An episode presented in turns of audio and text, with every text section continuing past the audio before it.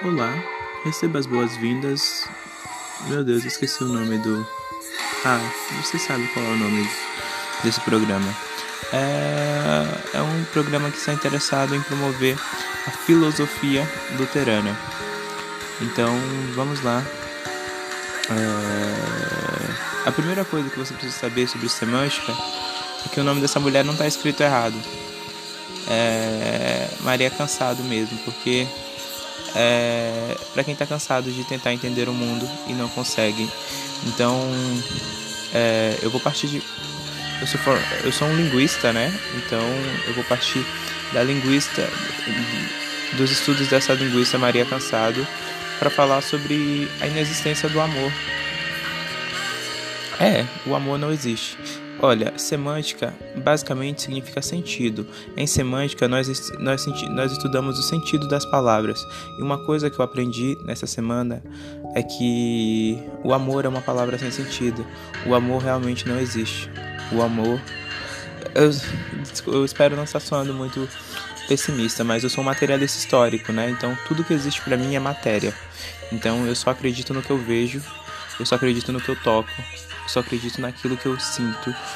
Nem tanto no que eu sinto, né? Mentira, eu não acredito no que eu sinto. Eu acredito no que eu vejo, no que eu posso interpretar a partir do que eu vejo e vivencio. Então, vamos lá. Nos estudos semânticos, a gente estuda o sentido das palavras. Então, quando isso começou a estudar, mano, mana, mano, manes, manas, monas. Isso começou desde Aristóteles já se estuda o sentido das palavras. Então, tentar dizer quando começou a ser estudado e quando parou de ser estudado, isso nunca vai parar de ser estudado. O importante é que teve início, mas eu quero desconstruir o amor hoje, porque eu sou luterano. Minha banda favorita se chama Tokyo Hotel e ela tá tocando aqui no fundo. Tá tocando. Meu Deus, tá tocando em alemão, sim. Automatic. Automatic. É, a, a, música ela fala basicamente sobre essa. Ele fala, olha, o amor é uma reação automática. Isso que as pessoas chamam de amor realmente não existe.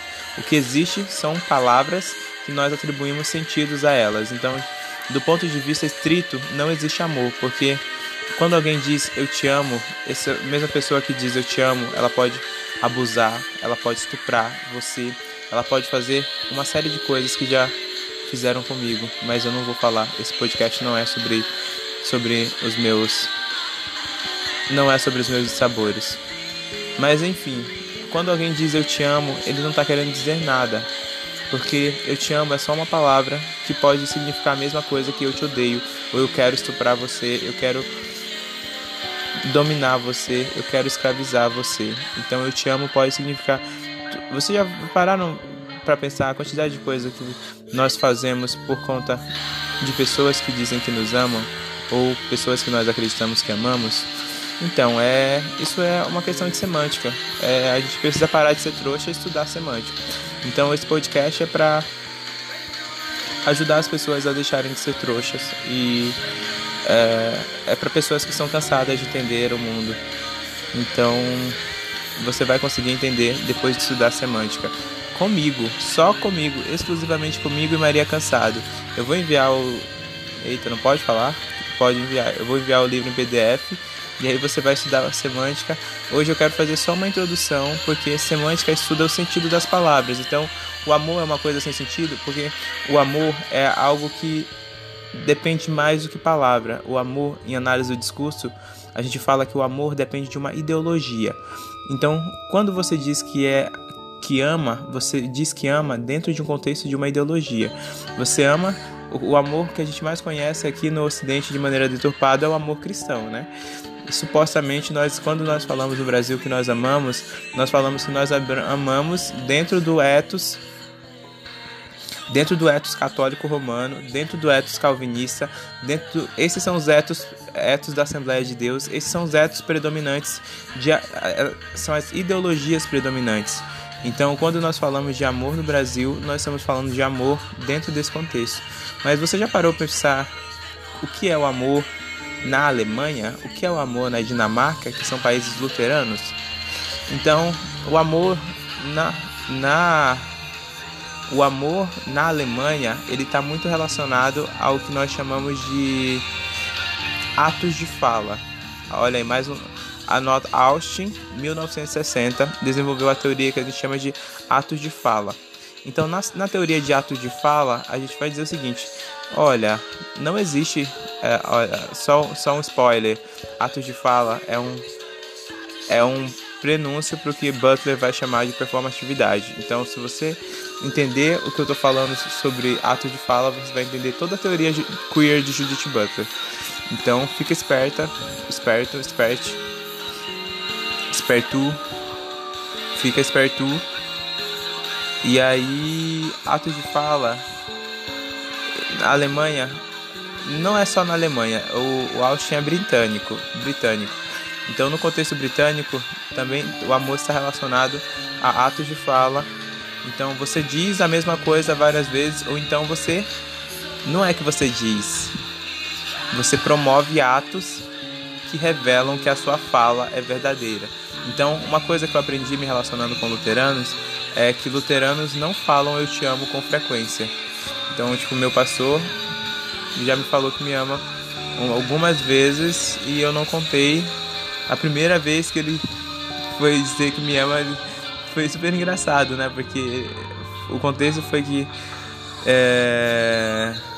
Enfim, dane-se contexto, mas ele falou que me amava e eu quase pedi para ele fazer um tratado sobre por que ele me amava. E ele fez um tratado sobre por que ele me amava. E foi uma coisa bem legal. E desde então eu nunca tive dúvida de que ele me ama. E ele nunca mais precisou falar que me ama. Porque atos de fala. Ele disse uma vez e ele repetiu vários atos que confirmaram as palavras dele. Nós passamos o Natal junto, nós almoçamos no, nas, nós tivemos um almoço incrível na sexta, na quarta-feira cinza. Eu acho que essa é a última memória que eu tenho dele. Mas você entende? Você não precisa dizer a mesma coisa várias vezes. Você diz uma coisa várias vezes e você faz várias coisas para confirmar o que você disse. Então, se meu pastor nunca mais dizer que me ama, eu eu não vou me preocupar. Se ele disser que ele não me ama, isso nunca vai acontecer. Então, não, eu nem tenho que me preocupar com isso. Mas, é, mas isso é para você ter noção de que o sentido das palavras eles não eles não cabem só no contexto da fala. Eles cabem em toda uma em uma estrutura que é maior. Então, tem toda a estrutura do meu relacionamento com o meu pastor é baseada na estrutura da igreja luterana. Então eu sei que ele me ama porque ele me liga, porque ele me liga para saber como é que eu tô, ele me manda mensagem, ele me ele faz culto todo domingo para eu assistir e quando eu, eu estava indo presencialmente, ele me dava ceia, ele me dava eucaristia. Então, todos esses atos confirmavam que o amor é verdadeiro. Então, tipo, do ponto de vista estrito, o amor não é, então quando você quando as pessoas dizem que me amam eu não acredito nelas é simples assim porque não há por que acreditar por que, que não é a quantidade de vocês diz, vezes que você diz que ama mas é como você demonstra que ama então você pode dizer que alguém pode dizer que ama e como aconteceu várias vezes na minha vida as pessoas diziam que me amavam e elas abusavam de mim.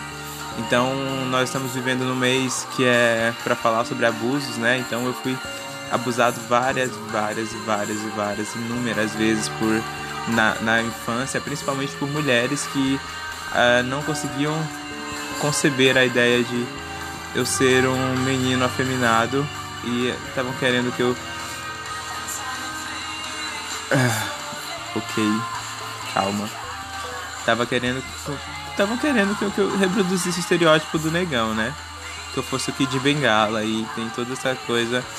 Então as pessoas não basta você dizer que ama, você tem que mostrar que ama. Na verdade, você nem precisa dizer que ama.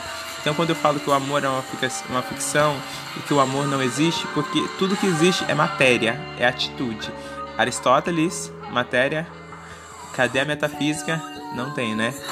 Então, o que a gente lembra são as coisas que acontecem, não as coisas que são ditas. Então são todos os ritos, é toda a sistematização do comportamento, é isso que faz com que as palavras ganhem sentido. Então as palavras isoladas elas não fazem sentido nenhum. Então anote aí a sua primeira regra de sua, o que você aprendeu nessa aula de hoje é que o amor é uma falácia. O amor, esse é o nome de um conto, né?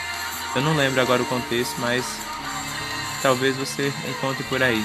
Mas o amor, ele de fato não existe. Tudo que existe são reações químicas do nosso cérebros que promovem sensações de bem-estar. E é sobre isso a vida, sobre como como nós tentamos viver nesse mundo caótico, sem sentido, aparentemente sem sentido. Vamos colocar assim, porque senão vão dizer que eu sou niilista, que eu sou nietzscheano e é... enfim. Isso não interessa agora, mas vamos lá. É... Então o amor não existe, o que existe de fato são atos. Atos de... não só são atos de fala, são atos que precedem a fala, atos que sucedem a fala. Então é tudo isso que vai ratificar ou retificar se o que você disse é verdadeiro. E se você, ai, aproveitando aqui, tem toda uma romantização da paternidade, né? Meu pai nunca disse que me amava. Eu acho que meu pai nunca disse que me ama e isso não faz diferença nenhuma na minha vida, porque meu pai, mesmo sendo ausente, quando ele pôde, dentro das limitações dele e da capacidade intelectual dele, ele contribuiu financeiramente para minha educação e para minha vida. Ele foi um pai ausente, falho, mas ele foi um bom pai. Então eu não tenho nenhum rancor do meu pai, eu aprendi a ver isso de maneira mais positiva quando eu estava lendo o livro do Theo, né? Um livro maravilhoso sobre paternidade, sobre a paternidade de São José. Então eu recomendo que vocês leiam esse livro porque é isso. Meu pai, se meu pai tivesse dado só um real para minha educação, eu falaria, nossa, meu pai acreditou na minha educação e ele deu mais de um real, então eu não tenho nenhum rancor ou receio nesse sentido, porque meu pai demonstrou que me amava. Isso é mais importante do que ele falar que ama. Então, mais do que palavras, a gente a gente gosta, a gente, a, a, as calvinistas odeiam quando a gente fala o exemplo de Francisco, quando a gente fala que pregue, se possível, use palavras. Isso é franciscanismo. Eu sou franciscano. É, calvinistas odeiam franciscanos. Então, eu sou odiado por calvinistas porque eu sou franciscano. Uh, então eles querem, não, não, não, não. Peraí, peraí, isso tá errado. Não é uma coisa ou outra. Você tem que mostrar. Você não basta, você só. Não basta você só fazer as coisas, você tem que falar as coisas. E aí eles vendem, mano, olha, dá uma olhada na quantidade de editoras calvinistas que tem no Brasil, porque eles estão falando, falando, falando, falando, falando, falando, falando, falando, falando, falando. Qual é a relevância nacional do calvinismo?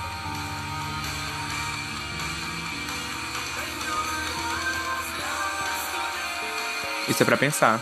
Isso é para pensar. Quando quando as palavras quando elas são exaustivamente repetidas elas perdem o sentido e elas passam a significar qualquer coisa. Então, os calvinistas não têm sucesso no Brasil porque eles falam demais. Eles têm uma pregação extensa e eles falam várias coisas e querem fazer isso e aquilo. E o, o, a, o único presbiteriano que presta é o. Ai, é pesado falar isso, né? Mas tem vários presbiterianos que prestam, mas o meu maior exemplo é o Augusto Nicodemos, que tem financiado minhas pesquisas desde 2014. Então eu conto com financiamento privado desde 2014. Obrigado, querido Reverendo Augustus, por tudo que você tem feito por mim. E seguimos juntos. Vou até enviar um e-mail para você daqui a pouco contando algumas coisas que aconteceram. Mas enfim. É... Beijo, Augustus. Beijo, Pastor Augusto Nicodemos. Eu tenho que chamar de senhor, né? Você falou, você falou que tem que chamar de senhor em público, mas. RS. Mas é, eu vou encerrar por aqui o podcast, então eu espero que vocês tenham gostado e amanhã deve ter mais, ou então até mesmo hoje eu gravo mais e vamos ver o que, que dá nesse podcast. Beijo, beijo, beijo, beijo.